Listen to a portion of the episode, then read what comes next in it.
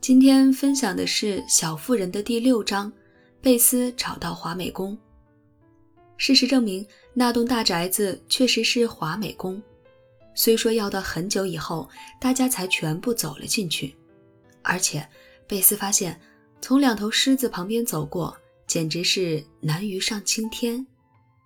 劳伦斯老先生就是最大的狮子，不过自打他有一天登门拜访。跟姐妹几个谈笑风生，又跟妈妈聊起了旧事，大家就不怎么怕他了，只有害羞的贝斯除外。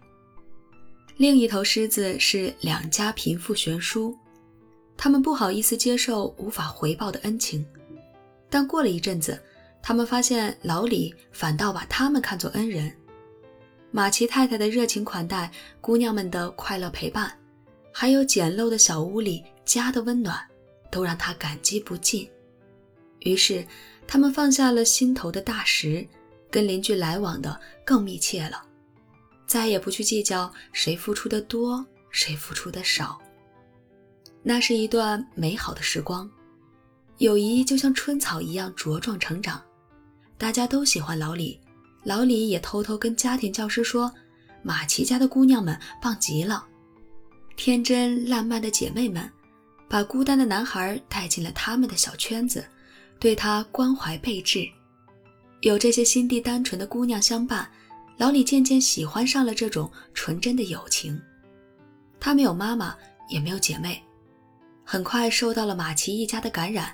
见他们忙忙碌碌、生机勃勃，不免为自己的懒惰而惭愧。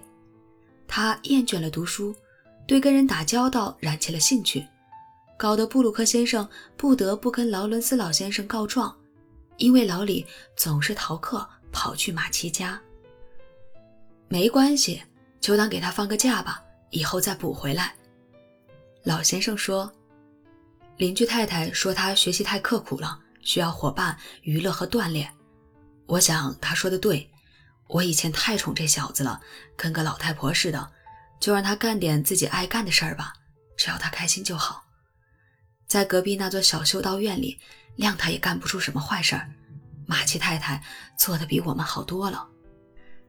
这下子他们玩的可开心了，排练戏剧啦，做舞台造型啦，玩雪橇、滑冰嬉戏。他们在老房子的客厅里度过了许多愉快的夜晚，时不时还在大宅里办个小型舞会。梅格可以随时到暖房里散步采花。乔在书房里贪婪地博览群书，不时用自己的高见惹得老人哈哈大笑。艾米尽情地临摹油画，沉浸在美的享受中。老李则兴高采烈地扮演起庄园主人的角色。但贝斯不一样，虽然他对三角钢琴垂涎已久，却始终没法鼓起勇气走进那栋梅格所说的极乐公馆。他跟着乔去过一次，但老人不知他胆子小，浓眉下的双眼紧紧盯着他，打招呼的声音又太响，吓得他腿直打抖，都没好意思告诉妈妈。他掉头就跑，发誓再也不去了，就算为了心爱的钢琴也不去了。不管大家怎么劝都没用，他就是战胜不了恐惧。直到有一天，劳伦斯先生不知从哪里听说了这件事儿，决定做点补救。有一次，他到马奇家拜访，巧妙地把话题引向音乐，大聊特聊他见过的伟大歌手，听过的美妙琴声。他讲的那么绘声绘色，让贝斯听得入了迷，没法再缩在远远的角落里，忍不住一点儿一点儿往前挪。最后停在劳伦斯先生椅背后面，站在那儿静静聆听，眼睛瞪得溜圆，小脸儿兴奋的发亮。劳伦斯先生装作没发现他，话锋一转，说起了老李的功课和家庭教师。过了一会儿，他像是突然想起了什么，对马奇太太说：“那小子现在对音乐不感兴趣了，我倒是挺高兴的。”因为他原先有点喜欢过头了，但那钢琴老是放着没人弹也不好。您家哪位千金能时不时过来弹弹吗？免得他走调了，还得重新调过。你说是吧，夫人？贝斯朝前走了一步，两只手紧紧攥着，免得忍不住拍起巴掌，因为这个诱惑实在难以抗拒。想到能在那架神奇的乐器上弹练习曲，他兴奋的都要晕过去了。没等马奇太太开口，劳伦斯先生就点了点头，微笑着说：“他们不用见任何人，也不用跟人说话，随时过来就行。”我反正都关在屋子另一头的书房里，老李通常都不在，仆人九点以后都不会靠近客厅。说到这里，他站起身来，像是准备告辞。贝斯拿定主意要说上几句，因为这番安排简直太适合他了。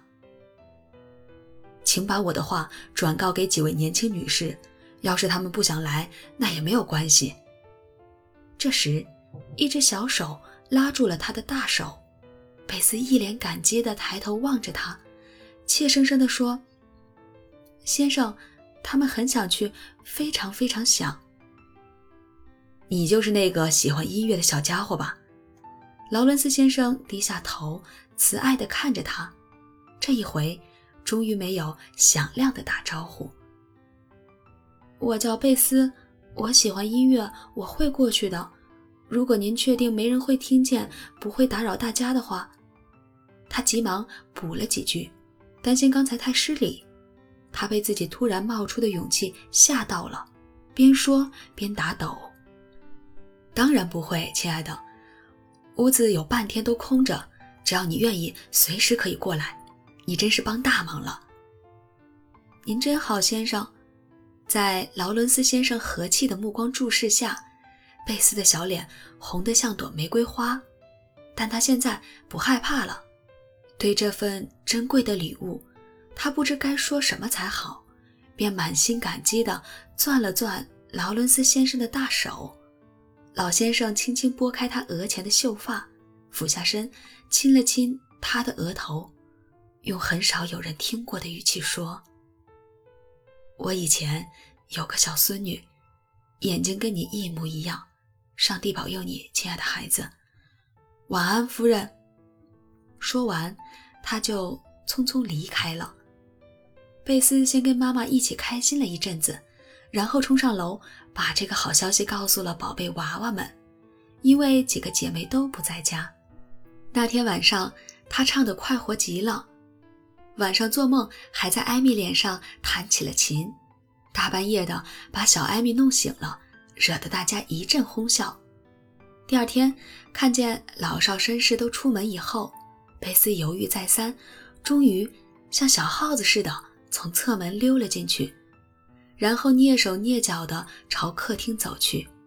他日思夜想的三角钢琴就摆在那儿，当然了，乐谱架上碰巧搁着几份简单又美妙的谱子。贝斯虽说指头一直在打抖。还时不时停下来侧耳倾听，四处打量，但一摸到琴键，他马上就忘掉了恐惧，忘掉了自己，忘掉了周围的一切。音乐就像一位知心好友，给他带来了难以言喻的快乐。